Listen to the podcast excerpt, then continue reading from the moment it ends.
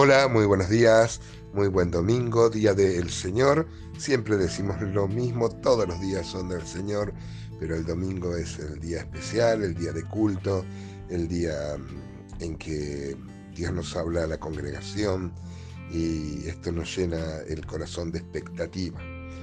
Em, vamos a los últimos versículos del capítulo 3 y el desenlace final del libro de Oseas, un desenlace glorioso, un happy end, dirían los, cineastas, porque esto tiene promesa de gloria para este pueblo, Israel, y para nosotros, porque esto tiene que ver con la escatología, con un futuro glorioso del cual la iglesia es protagonista.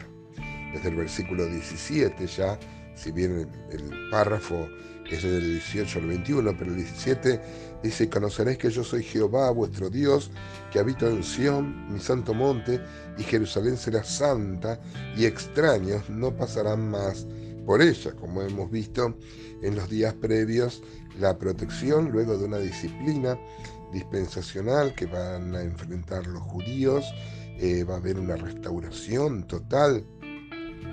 Y entonces este, Israel va a ser vindicado, digamos, va a ser este, como pueblo de Dios y va a tener el reino que Dios le prometió a David, reino del cual también vamos a ser participantes nosotros, vamos a, reinar, reinar con, los judíos en este reino. ¿no? Dice, por ejemplo, Isaías 60, 16, mamarás la leche de las naciones, el pecho de los reyes mamarás y conocerás que yo, Jehová, soy el Salvador tuyo y Redentor tuyo, el fuerte de Jacob. Esto va a inaugurar una nueva dispensación que es el milenio, una dispensación donde eh, aún todas las maldiciones que hay sobre la naturaleza serán borradas, va a ser un, tiempo feliz eh, donde Satanás será atado aún así, para, para, probar lo malo que es el corazón humano, va a haber también rebelión. Recuerden que en el milenio van a entrar en conversos también, porque para entrar al milenio lo único que hace falta, según el juicio de las naciones de Mateo 25, es haberse portado solidariamente con los perseguidos bajo el anticristo, este, los perseguidos judíos cristianos, ¿no? Eh, porque ya no va a estar la iglesia en el tiempo de la gran tribulación. Así que, eh, bueno, tengo muchos textos, Isaías 52, este, que habla, pero vamos directamente a los pasajes de, del 18 al 21 con los que termina el libro de Joel. Dice entonces, versículo 18, y sucederá en aquel tiempo que los montes destilarán mosto y los collados fluirán leche, y por todos los arroyos de Judá correrán aguas, y saldrá una fuente de la casa de Jehová, y regará el valle de Sittim. Egipto será destruido, y Edom será vuelto en desierto asolado, por la injuria hecha a los hijos de Judá, porque derramaron en su tierra sangre inocente.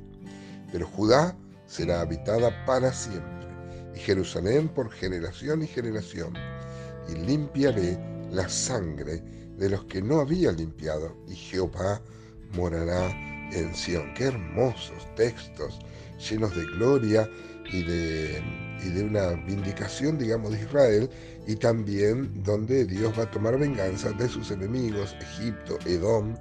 Recuerden que Edom son los descendientes de Saúl, y por eso se menciona Sitín también. Bueno, vamos a, a ver, por ejemplo, el versículo 18 eh, fíjense qué hermosas figuras, dice que los montes destilarán mosto.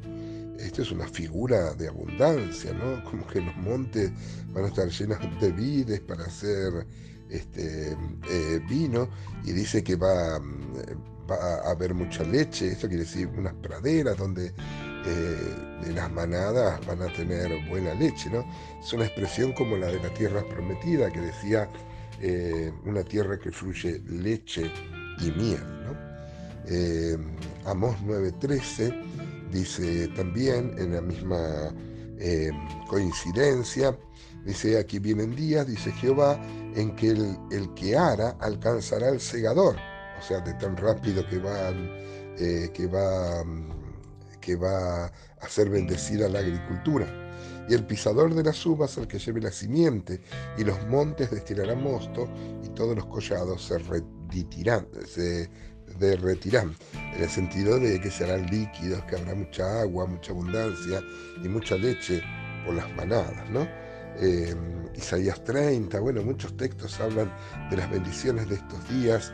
Por ejemplo, Isaías 30, 25 dice, sobre todo monte alto, sobre todo collado elevado, habrá ríos y corrientes de aguas en el día de la gran matanza, cuando caerán las torres, y luego de la disciplina, ¿no es cierto?, de la gran tribulación de la que hablamos en estos días. Bueno, acá dice que regará el valle de Sitín, las bendiciones temporales y espirituales que saldrán de la casa de Jehová en Jerusalén eh, vendrán, por ejemplo, Ezequiel dice, habla de un de que del templo salen eh, ríos desde la, desde la desde el umbral de la puerta del templo salen ríos esos ríos el, profeta Ezequiel eh, mide y un ángel mide y, este, y, entra y, le llega el agua hasta los tobillos eh, y hay una exhortación a meterse más y le llega hasta las rodillas y luego hasta los lomos, pero aún él hace pie. Y dice que se mete más mil codos más, 500 metros, y ya era un río donde eh, no podía hacer pie el, el profeta.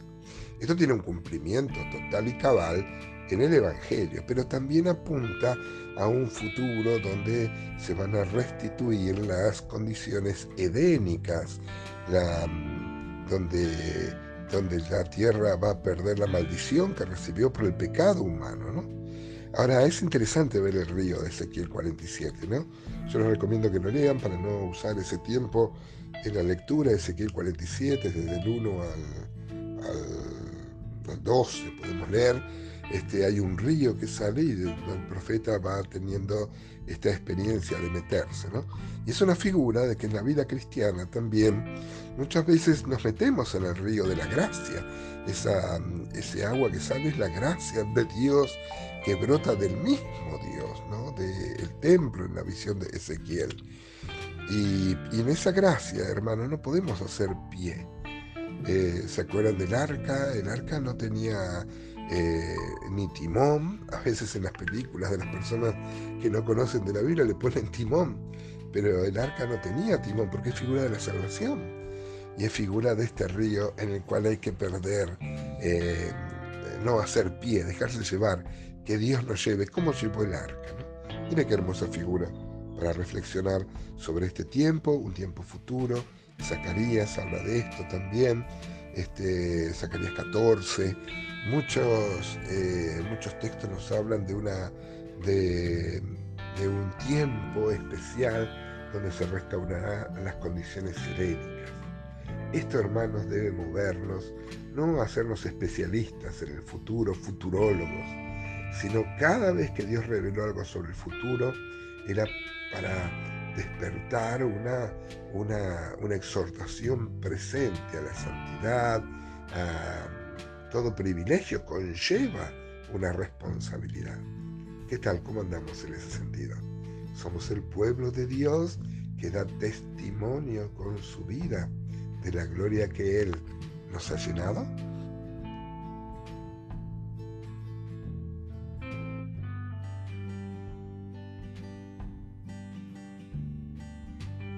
fact.